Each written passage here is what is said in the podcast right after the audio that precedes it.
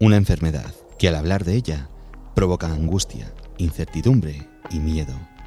La simple mención de su nombre es en ocasiones sinónimo de dolor y desesperación. ¿Pero sabes qué es realmente? ¿Estás al corriente de los tratamientos y de sus efectos secundarios? ¿Acaso tiene cura? En el podcast de hoy analizaremos todas estas cuestiones y quitaremos el velo de misterio que rodea a este enemigo tan conocido. Porque hoy hablamos del cáncer. ¿Me acompañas a saber algo más?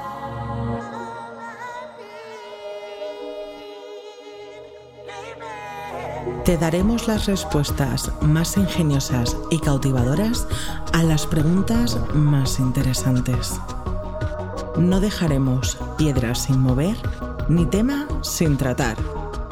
Desconecta, disfruta y prepárate para escuchar las voces del lado oscuro. Con Raúl Sotodosos. Saludos y bienvenidos un día más. Gracias por estar al otro lado escuchando lo que os queremos contar. Y hoy hablamos de una enfermedad que no necesita presentación. Todos hemos vivido bien a través de nuestra propia experiencia, o bien ah, por la de algún conocido, los estragos que el cáncer es capaz de causar en la persona que lo padece y en las personas que lo rodean. Pues bien, hoy trataremos de desentrañar algunos de los temas más conocidos, pero a la vez más desconocidos, referentes a esta enfermedad. Todo ello con mi gran amigo Pablo Carr, bioquímico experto en biotecnología, que gracias a su rigor científico y conocimientos nos ayudará a resolver todas estas dudas. Pablo, bienvenido al lado oscuro. Muchas gracias. Bueno, Pablo, pues vamos a empezar y me gustaría preguntarte para abrir el podcast de hoy eh, la pregunta más obvia. ¿Qué es el cáncer?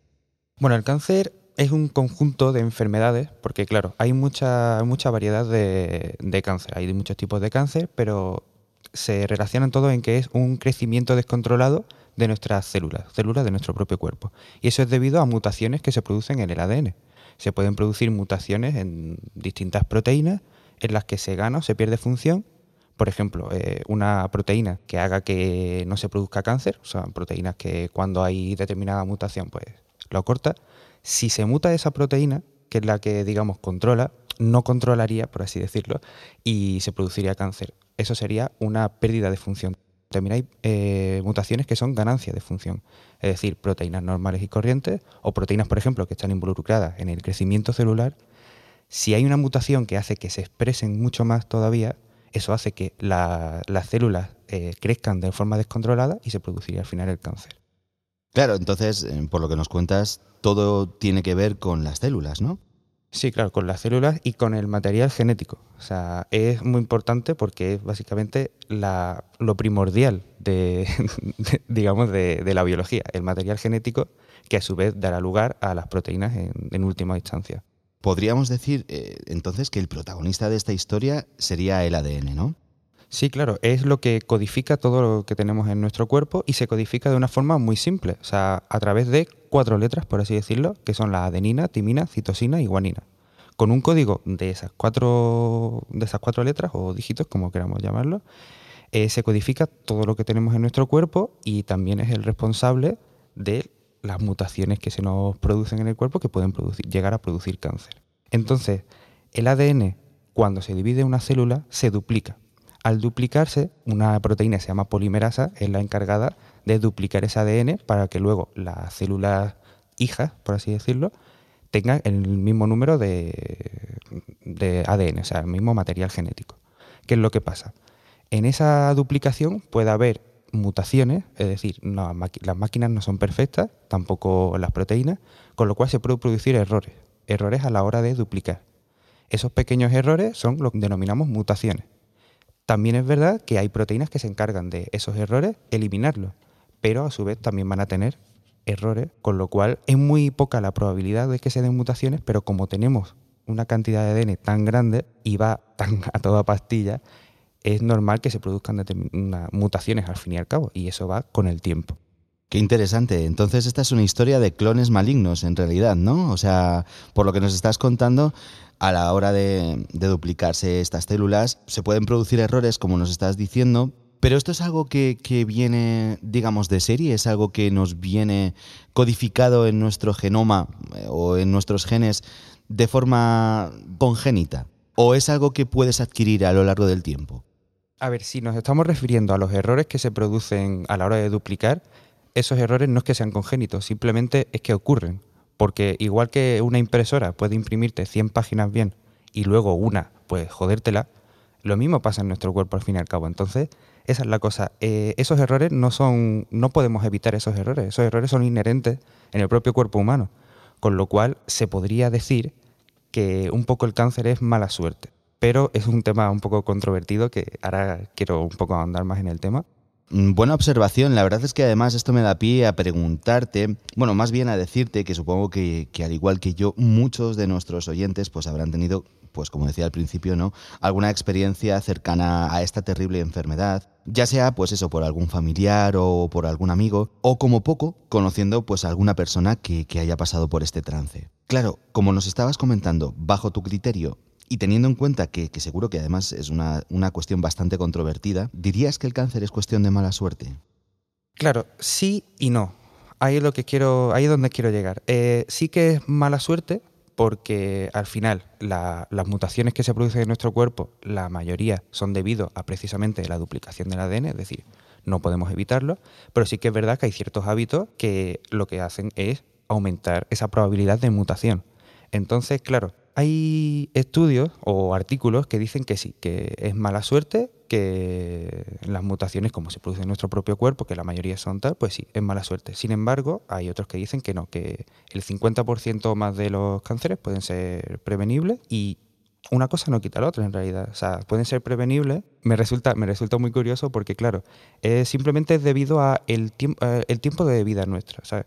Debido a que vivimos tanto, al final el cáncer va a dar lugar. Es simplemente por cuestión de que las mutaciones se dan cada cierto tiempo, aleatorio, pero que cuanto más tiempo pasa, más probabilidades tienes de que se dé una mutación que te produzca cáncer. Ahora bien, hay, como he dicho, hay diversas formas de vida, o por así decirlo, que fomentan el, que te dé cáncer o, no. Te refieres a hábitos, ¿no? Claro, hábitos. Hábitos de vida que no son muy saludables, como por ejemplo fumar, eh, entre otros, que eso también lo hablaremos más adelante, pero que no ayudan mucho.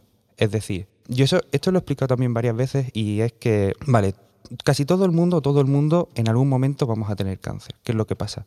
Si tú tienes, si tú vas a vivir al final 80 años, porque te mueres de viejo, por así decirlo, y tú vas a tener cáncer a los 100, no, tiene, no vas a tener cáncer como tal. Es decir, las probabilidades de que te dé cáncer son cero porque vas a vivir menos de eh, la edad en la que te produciría cáncer. Ahora bien, si te llevas una vida en la que fumas mucho, eh, comes guarrerías, por así decirlo, todo eso fomenta que la probabilidad de que te dé una mutación, de que te dé cáncer, aumente. Entonces, claro, en vez de pasarte de que el cáncer te da a los 100 años, cuando ya estarías muerto, te da a los 60 o te da a los 70. Y ahí sí que se da el cáncer. Y no es que sea totalmente por culpa de tus hábitos, pero sí que es verdad que si no fuera por eso, no lo hubieras tenido. Entonces, claro, es un poco controversia de sí y no. Es, raro. Qué fascinante. La verdad es que me encantan este tipo de podcast porque, porque hablamos de temas que son como muy conocidos dentro del colectivo común, ¿no? Pero que son en realidad tan desconocidos, ¿no? Que sabemos tan poco de ellos. Por eso me encanta traer a gente como tú, expertos en, en áreas así tan concretas, ¿no? Para que puedan darle y arrojar un poquito de luz a, a estos interesantes y fascinantes temas bueno, el cáncer, ¿qué vamos a decir, no? La gran enfermedad del siglo XXI. Claro, antes hablábamos de que si tuviéramos que nombrar un protagonista de esta historia, pues sería el ADN, ¿no? Pero eh, si tuviéramos que ponerle cara a un antagonista, al enemigo del ADN, por así decirlo, eh, ¿podríamos decir, por lo que nos has comentado, que sería el azar? Bueno, antagonista del azar, sí. El ADN se produce mutaciones al azar, y podríamos decir que sí, que sería un antagonista, pero sin embargo es lo que nosotros podemos controlar en cierta medida eh, esas mutaciones. Es decir, es como también el, cambio climático. El cambio climático ha, sucedido desde hace un montón de tiempo, sin embargo lo que estamos haciendo ahora es adelantarlo. Lo que pasaba en cientos de años ahora está pasando en 20, en 50. Entonces, claro, es exactamente lo mismo. Nos concienciamos para que reciclar, para tal, para que el cambio climático no se dé, también tenemos que concienciarnos para el cáncer, porque ahora mismo estamos en tiempos de pandemia y la, una pandemia que, de la que no se habla, o al menos no se habla como tal, como pandemia, es el cáncer. Y cuanto, y cuanto más tiempo pase, la incidencia de cáncer va a ser muy alta, porque, por ejemplo, no sé si leí que a día de hoy una de, uno de cada dos hombres tendrá cáncer en, en su vida y una de cada tres mujeres la verdad es que son unos números que, que, asustan, ¿no? O sea, que, que, te hacen ver desde otra perspectiva esta incidencia, ¿no? O cómo el cáncer se desarrolla.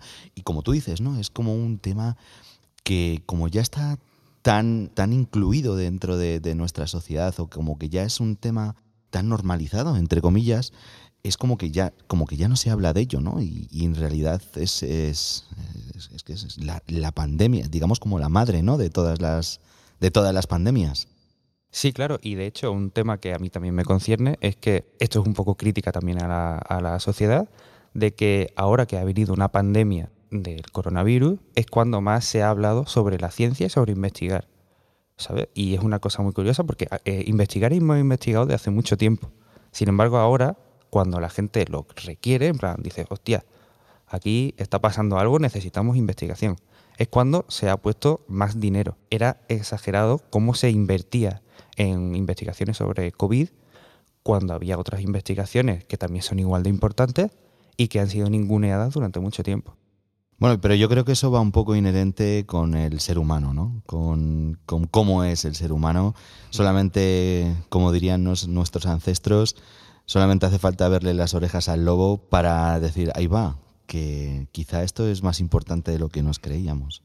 Bueno, Pablo, vamos a cambiar un poquito de tema porque algo que seguro que ocasiona muchas dudas a la gente es el tema de los síntomas eh, cuando hablamos del cáncer. Obviamente, dependiendo del tipo de cáncer que, padezcas, bueno, pues habrá una serie de síntomas u otros. Pero si tuviéramos que nombrar algunos comunes, por así decirlo, ¿cuáles serían? ¿Existen algunos síntomas que sean como comunes para todos los cánceres?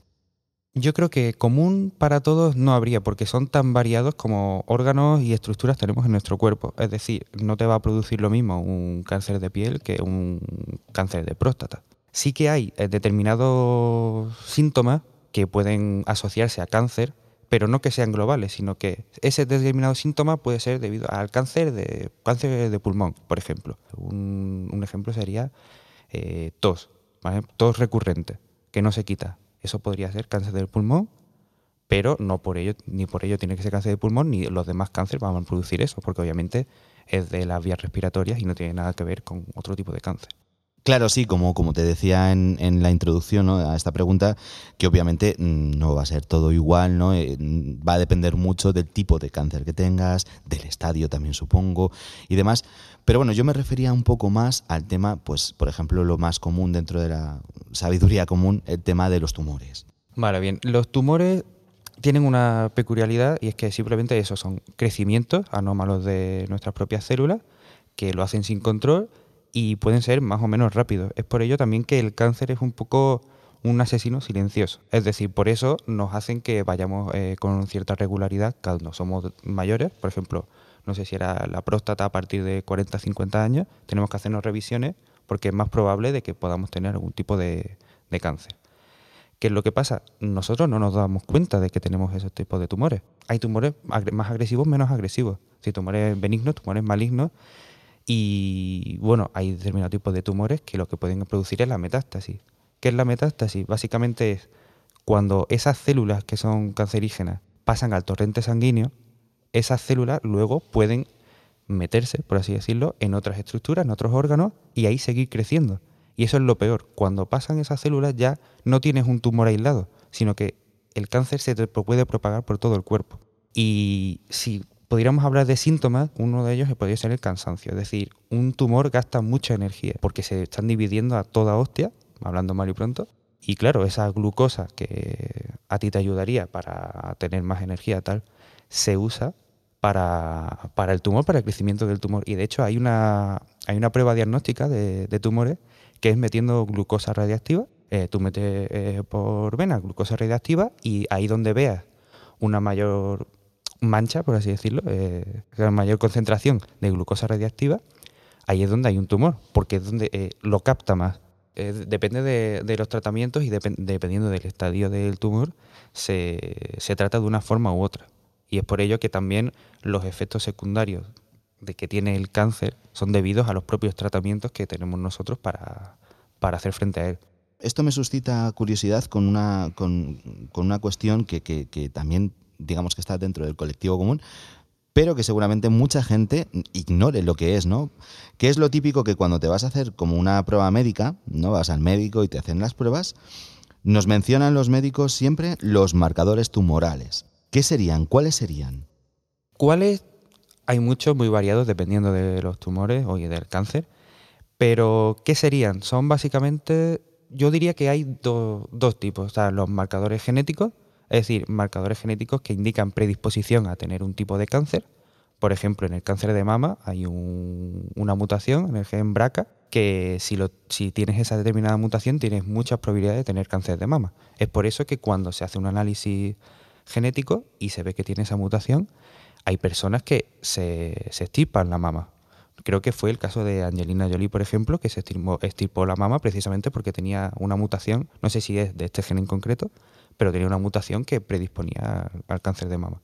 Luego también, si hablamos de marcadores tumorales como marcadores que nosotros podemos ver en, sangre que indiquen que ya hay un tumor, por ejemplo, en el cáncer de próstata, variando un poco de sexo, en el cáncer de próstata hay una proteína que se llama PSA, que no es un indicativo 100% de que hay cáncer, pero que si sus valores son elevados, ya te harán muchas más pruebas para ver si efectivamente tienes cáncer. O sea, eso, yo creo que hay dos tipos de, marcadores, los marcadores genéticos que serían, digamos, preventivos de, vale, si tienes esto, este tipo de mutación, eres más predispuesto a tener cáncer, y esos marcadores, por ejemplo, proteicos, o cuando ya tienes el tumor en sí, que son tenemos marcadores que aumentan su nivel y nosotros podemos verlo y decir, vale, aquí hay que tratar, aquí pasa algo. Claro, son como esas señales de alarma, ¿no? De, alarma que, como tú decías antes, tratándose de, un enemigo silencioso como, como es el cáncer que, que llega sin avisar y que no te das cuenta muchas veces, como se ha dicho, ¿no? No te das cuenta hasta que ya es demasiado tarde. Claro, eh, son esas alarmas, ¿no? Que, que, nos dan los números, ¿no? En este caso. Por eso es tan importante la ciencia. Ahora ya sí que sí. Una vez que tienes diagnosticado el cáncer, sabiendo el estadio y siempre que sea posible, Toca, pues, como tú decías antes, empezar un tratamiento, ¿no? Eh, todos hemos oído la palabra quimioterapia, radioterapia, pero ¿qué es esto realmente? ¿Qué tipos de efectos, tanto beneficiosos como secundarios, podemos obtener con estos tratamientos? Vale, la quimioterapia, como bien has dicho, es el tratamiento del cáncer con agentes químicos y la radioterapia con radiación. Difieren los dos en que la quimioterapia es un poco más global, por eso deja a las personas más en la mierda, hablando claro. Y básicamente es meter un compuesto químico, eh, vía intravenosa o vía oral, para que actúe eh, en, las células cancerígenas. ¿Qué es lo que pasa? Ese compuesto no tiene, no tiene un chip que diga, mira, esas son las células cancerígenas, actúa solo en esas células, sino que va a todo el cuerpo. Como va a todo el cuerpo, tiene unos efectos secundarios también muy altos. Y es por ello que eso, como hemos dicho, la, la, gente que, tiene que, le dan quimioterapia, pues incluso puede pierde el pelo también porque es muy fuerte. Y la radioterapia eh, es un poco más focalizada. Cuando tiene tumores, en este caso, porque hay cánceres, por ejemplo, la leucemia no se puede, no se podría usar tampoco eh, radioterapia, porque si es de la sangre, están en las células sanguíneas, no hay un, sitio claro donde, donde hacerla.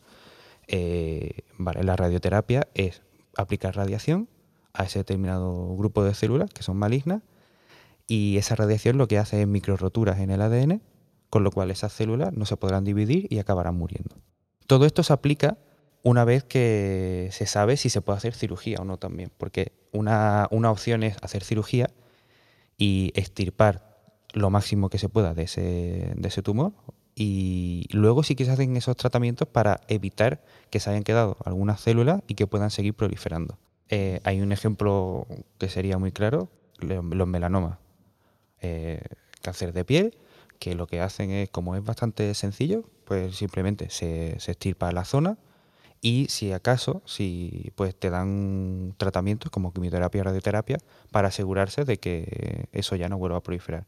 O por ejemplo, eh, cáncer de ovario, si ven que tienes cáncer de ovario, pues seguramente también te lo estirpan y te darán eh, más quimioterapia para evitar que futuros percances.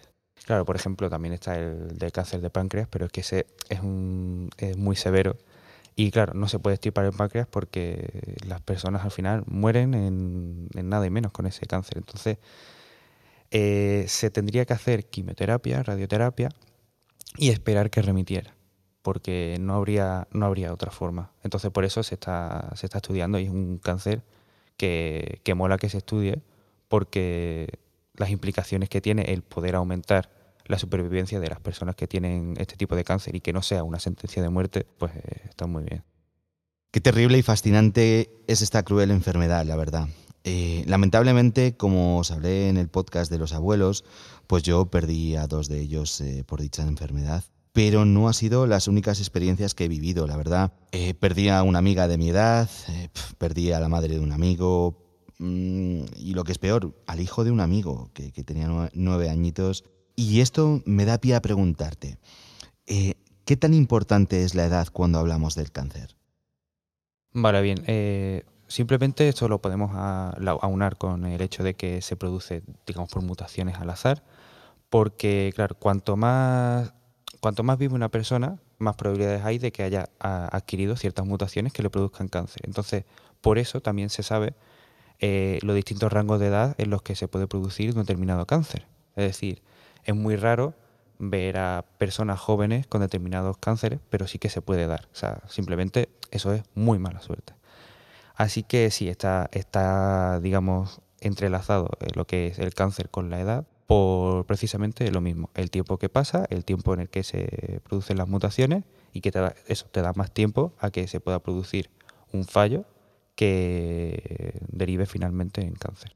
También sería importante el tema de la regeneración celular, ¿verdad? Eh, bueno, sí, claro. O sea, cuanto más, también cuanto más tiempo pasa, cuanto más mayor eres, sí que es verdad que las células se van, digamos, ralentizando. Sí, también eh, se puede entrelazar un poco con, con, la edad, porque sí que es verdad que las personas que son más mayores, hay determinados tipos de cánceres que les dan con menos severidad precisamente por eso, porque la, maquinaria se divide menos, entonces todo va mucho más lento. Y digamos que al final se puede una persona con un cáncer siendo mayor morir precisamente de edad que por el cáncer en sí. Y bueno, también por esto mismo es la, putada de que haya, por ejemplo, niños con, cáncer, que eso es una muy mala suerte y que no debería pasar, pero bueno, eh, pasa y hay que, hay que atajarlo. Claro, en la mayoría de los hospitales que tienen un área de oncología, ¿no? Siempre hay como un, área de oncología infantil. ¿Tú crees que se investiga más la afectación del cáncer hacia niños o crees que la investigación en general del cáncer no se, no se centraliza tanto en, en lo infantil? A ver, yo creo que se focaliza más en la tasa de incidencia de un cáncer. Es decir, hay cánceres que bueno, son menos comunes y seguramente se estudian menos precisamente porque todo al final va a cabo, viene por también el dinero al final. Por ejemplo, eh, se estudia menos también eh, cánceres que sean más fáciles de tratar. Por ejemplo, el melanoma se estudia, pero los laboratorios que yo veo no estudian ese tipo de, de, cánceres. Por ejemplo, se estudia mucho la leucemia, se estudia mucho el cáncer de páncreas también. Y bueno, sí que es verdad que hay centros en los que se estudia básicamente de todo, porque tienen, tienen esa oportunidad, como por ejemplo el CENIO, el Centro Nacional de Investigaciones Oncológicas, que está aquí en Madrid, y que, bueno, teniendo los medios se puede estudiar cualquier tipo de cáncer, pero sí, yo creo que prima, prima más el hecho de la incidencia de, vale, si el 70% de las personas van a tener a el cáncer A, el B o el C, pues van a ser esos los que se estudien más y bueno, es simplemente cuestión de un poco, como por así decirlo, democracia. Pablo, eh, todos hemos leído artículos ofreciendo pues remedios homeopáticos, ¿no? En plan de come aguacate y te curará el cáncer. Em, pues eso, remedios homeopáticos como la cura del cáncer. Te lo voy a preguntar directamente, ¿qué opinas sobre la homeopatía? Se supone que, a ver, lo que yo tengo entendido es que la homeopatía se basa en que el agua eh, tiene memoria y que si ha tenido contacto ese agua con un fármaco que pueda prevenir el cáncer, pues si te tomas ese agua diluida un millón de veces, te va a producir el mismo efecto. Eh, para mí yo creo que esos son cuentos de brujas, sinceramente. Es decir, te estás bebiendo agua y yo creo que la gente que produce productos homeopáticos lo sabe, o si no lo sabe, yo creo que pecan un poco de ignorantes. Así que, eh, un poco hablando de ética, creo que sería muy chungo eh, decirle a alguien que con bebiendo agua, bueno, en este caso, producto homeopático, se va a curar, cuando no lo es, simplemente lo que le estará dando será un placebo. Es decir, si tu mente cree que con esto te vas a curar, pero no si es un cáncer, eh, eso va a seguir para adelante y te vas a morir. Lo que no sé es cómo, bueno, si hay un determinado sector de la sociedad que cree en ello y bueno, no, no voy a tampoco criticarlo ni meter mucho el dedo en la llaga, pero a mí personalmente no es una forma de, de, hacer medicina o lo que sea que se llame lo que están haciendo. Lo que sí que, algo que yo sí que he vivido ha sido, por ejemplo, lo de, lo de Trump, lo de que beber, beber lejía, eso te, te curaba el COVID, ¿sabes? Pues obviamente no.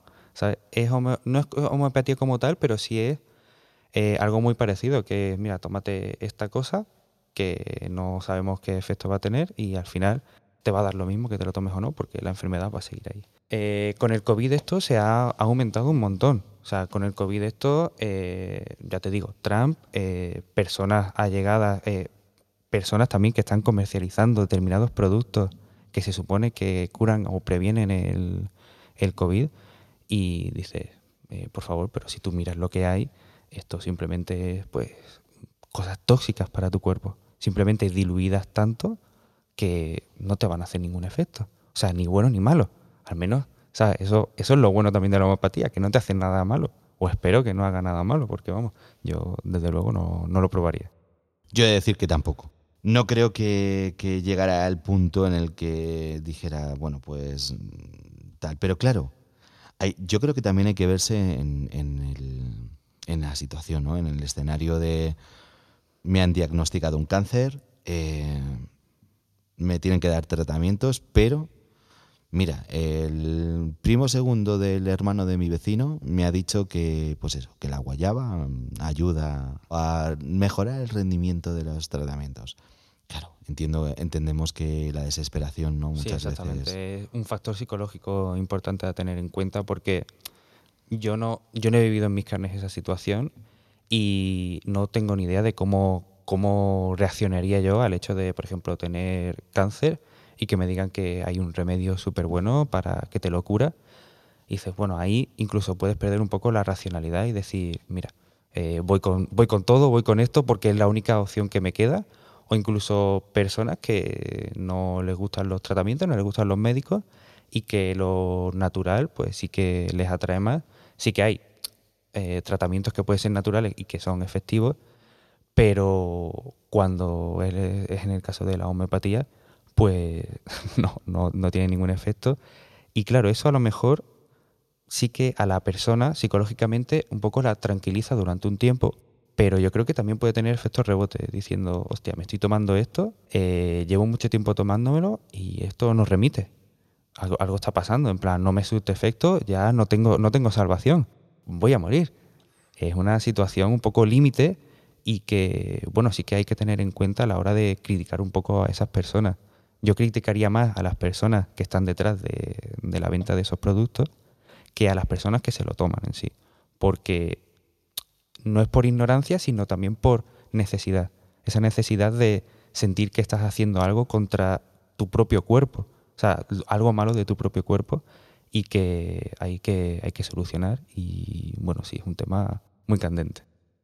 Candente y controvertido, la verdad es que quizá podríamos hasta hacer un podcast relativo a la homeopatía. Bueno, la verdad es que esta enfermedad eh, nos lleva acompañando ya desde hace muchísimos, muchísimos años, ya incontables, ¿no? Casi desde que el ser humano es humano, seguramente. Y bueno, a lo largo de los mismos, pues hemos visto muchos avances, ¿no? Como el campo al que has dedicado los últimos años de tu investigación. Cuéntales a nuestros oyentes, ¿en qué punto estamos ahora mismo? Ahora estamos en el punto de que se están intentando aplicar nuevas terapias terapias conjuntas, por ejemplo, usar dos fármacos distintos para tratar un tipo de cáncer, enfermedad, y que, claro, normalmente el cuerpo humano desarrolla resistencia a, los fármacos, simplemente debido a las mutaciones, como hemos dicho antes. Así que, claro, si tenemos resistencia a un fármaco, es muy probable que no tengamos resistencia al otro fármaco que estamos tratando. Entonces, sí que se potencia esa habilidad de parar las enfermedades, de, por ejemplo, parar el cáncer. También una cosa que se, que se está haciendo es el uso de fármacos junto a compuestos naturales, que eh, los compuestos naturales, eh, la mayoría son inocuos para el ser humano y que pueden hacer que la, respuesta de las personas a ese determinado fármaco sea mucho mayor, con lo cual podríamos reducir las dosis de esos tratamientos y minimizaríamos los efectos secundarios de esos fármacos. También una cosa que se está intentando llevar a cabo es, focalizar, digamos, el tratamiento. Es decir, un fármaco, quimioterapia, intentar que solo vaya o que la mayoría vaya a donde queremos que vaya. Es decir, es un tema muy importante porque así ahí sí que nos quitaríamos gran parte de los efectos secundarios y podríamos llegar a concentraciones de fármacos dentro de lo que es el cáncer que no se llegaría de otra forma. Porque claro, si tú metes eh, una concentración de un fármaco en tu cuerpo y tiene que eh, ser útil, o sea, tiene que matar a células cancerígenas, tienes que poner bastante, bastante cantidad porque se reparte por todo el cuerpo. Si tú puedes hacer que solo esté en un determinado sitio, muy pequeño, pues entonces puedes reducir la dosis y no habría problemas, porque si tuviéramos que llegar a esa determinada dosis, tendríamos que aumentar tanto la concentración que es que podría hasta matar a una persona, porque no son viables. Incluso hay veces que no se llega a esa, a esa concentración porque no, no da no da el cuerpo para llevarlo hasta esos sitios. Si tuvieras una pantalla donde pudieras avanzar varias décadas en el futuro, ¿cómo ves el tema de la investigación? ¿Qué crees que se puede conseguir, pero siendo realista y siendo, y siendo sincero, sobre todo metido dentro del mundo de la investigación, ¿qué crees que se puede lograr eh, en el futuro de cara a la lucha contra el cáncer? Pues yo creo que dentro de unos años las terapias serán tan dirigidas y tan específica que el cáncer será, o espero que sea, algo de una enfermedad no tan importante, o al menos espero que lo sea. Y sí que es verdad que además las técnicas de diagnosis, por ejemplo, eh, secuenciar tu genoma, ver que tiene más predisposición a determinado tipo de cáncer, eh, puede hacer que, que haya más, que estés más observado, que haya una mayor observación sobre ti. Y también es verdad que se puede saber qué fármaco te va a ir mejor, todo también por la genética. De hecho, eh, hice bueno, un trabajo en el que hay determinados factores, determinadas mutaciones, determinados SNPs, eh, se llaman SNPs, que lo que hace que es que un fármaco pueda actuar bien en ti y, en otra persona no hacer nada. Entonces, claro, entra también un poco en el tema de la ética, porque, vale, si es un fármaco que actúa en casi toda la población y a ti no, normalmente no van a hacer un fármaco ni van a hacer un fármaco para una persona de 200.000. Eh, entonces, ¿qué es lo que pasa? Eso es un poco, si entra, entramos en tema de ética, en tema de si queremos curar el cáncer, pero curar el cáncer, digamos, de a la, a la mayoría. Y eso, eso obviamente es obvio que se produce así, que es democrático y tal. Y de hecho también puede llegar a ser, entre comillas, racista, porque sí que es verdad que hay eh, determinados factores genéticos o determinadas diferencias genéticas que, vamos, entre una persona, por ejemplo, de color y yo, la diferencia genética es mínima. Pero pueden tener determinados cambios en su secuencia que hagan que unos fármacos que van bien, por ejemplo, para la población de Europa, para eh, población africana no van a surtir efectos. Pero ¿qué es lo que pasa? No, va a convenir tampoco eh, producir fármacos para personas de, África porque no, ni hay tantas ni, ni, interesa. Poderoso caballero don dinero, sí señor, sí señor. Bueno, al final es, es la, eterna, la eterna batalla, ¿no? Eh, bueno, te voy a hacer la madre de todas las preguntas. ya te la imaginarás, ¿verdad, querido Pablo? ¿Se puede curar el cáncer? Se puede curar el cáncer, pero no se puede, no se puede erradicar. Yo creo que el cáncer es, de nosotros mismos, es inherente y al final saldrá y bueno, lo que sí podemos hacer es que el cáncer que salga, eliminarlo rápido. Yo creo que eso sí que se podrá, se podrá llegar Pero ¿qué es lo que pasa? Hay tantos tipos de cánceres que eso, una cura global tampoco va a haber. Es muy difícil. No, no hay, a veces un cáncer es muy distinto de otro y que no va a tener un nexo de unión con el que se puedan tratar esos dos tipos de cánceres. Sí que es verdad que hay, hay determinados tratamientos que, sí, que simplemente se basan en eh, parar la, la, proliferación celular. Pero eso, que para como cura, como cura como tal, de erradicarla no, pero sí que, sí que en un futuro va a ser eso, una enfermedad un poco más, digamos, mediocre o una enfermedad que no va a tener tanto impacto en nuestra sociedad. ¿Hay algún tipo de cáncer que, estemos cerca de, conseguir ese objetivo? Hay determinados tipos de cánceres. Creo que el cáncer de mama tiene una probabilidad de, de supervivencia a la persona que tiene cáncer de mama bastante alta. Creo que más del 90 o 95%. Que sí, vale, sí, hay un 5% de personas que mueren, pero bueno, se avanza y seguramente en un futuro con técnicas preventivas y luego con el desarrollo de, nuevas terapias se pueda llegar a una, a una supervivencia del 100%. Y como esa, pues espero que, que un mayor número de tipos de cáncer. Pablo, estoy absolutamente absorto con el derroche de, de conocimientos del que estás haciendo gala en el podcast de hoy. Es un tema súper interesante, es un tema, como decía antes, ¿no? que del que crees que sabes, pero no sabes nada. Y bueno, pues la verdad que estoy disfrutando mucho de lo que nos estás contando, pero lamentablemente, pues bueno, toca poner punto y final a esta gran velada. No sin antes pedirte que nos des algunas pautas, pautas reales, eh, para dentro de lo posible, y ya que tú estás dentro de mucho más metido en este mundo ¿no? de la investigación contra el cáncer, restar probabilidades de contraer el cáncer, un cáncer, eh, pues como nos decías antes, ¿no? En plan, pues lo de fumar y demás.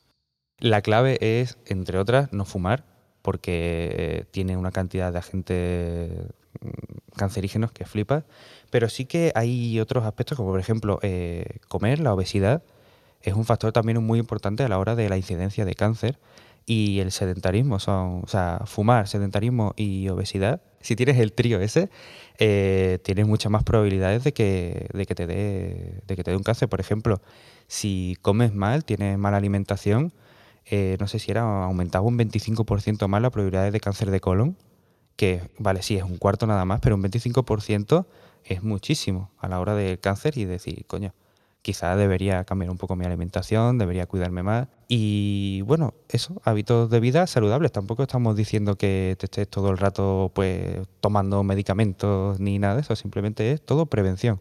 Pues ya sabéis, queridos amigos, aunque suene un poco a, tópico, ¿no? O a, cliché, o a lo que dice todo el mundo, haced caso a nuestro amigo Pablo Carr y haceos un favor a vosotros mismos, ya que los buenos hábitos no son solo saludables y mejoran tu vida, sino que además nos ayudan a evitar tener que luchar contra este terrible enemigo. Pablo, mil gracias por hacernos un poquito más sabios. Gracias a tu gran sabiduría, siempre serás bienvenido aquí al lado oscuro. Muchas gracias a vosotros. Si queréis saber más sobre este u otros temas relacionados, poneos en contacto con Pablo a través de las redes sociales, a través de Instagram, como arroba pablocar con dos R's 12 número. Y a vosotros que estáis ahí, gracias por hacer que esto sea posible. Un fuerte abrazo y hasta la próxima. No olvides pasarte por nuestras redes sociales, así como las de nuestros invitados. Si quieres darnos tu apoyo, lo puedes hacer a través de Patreon. Recibirás contenido exclusivo. Y si no quieres perderte ninguno de nuestros podcasts, suscríbete.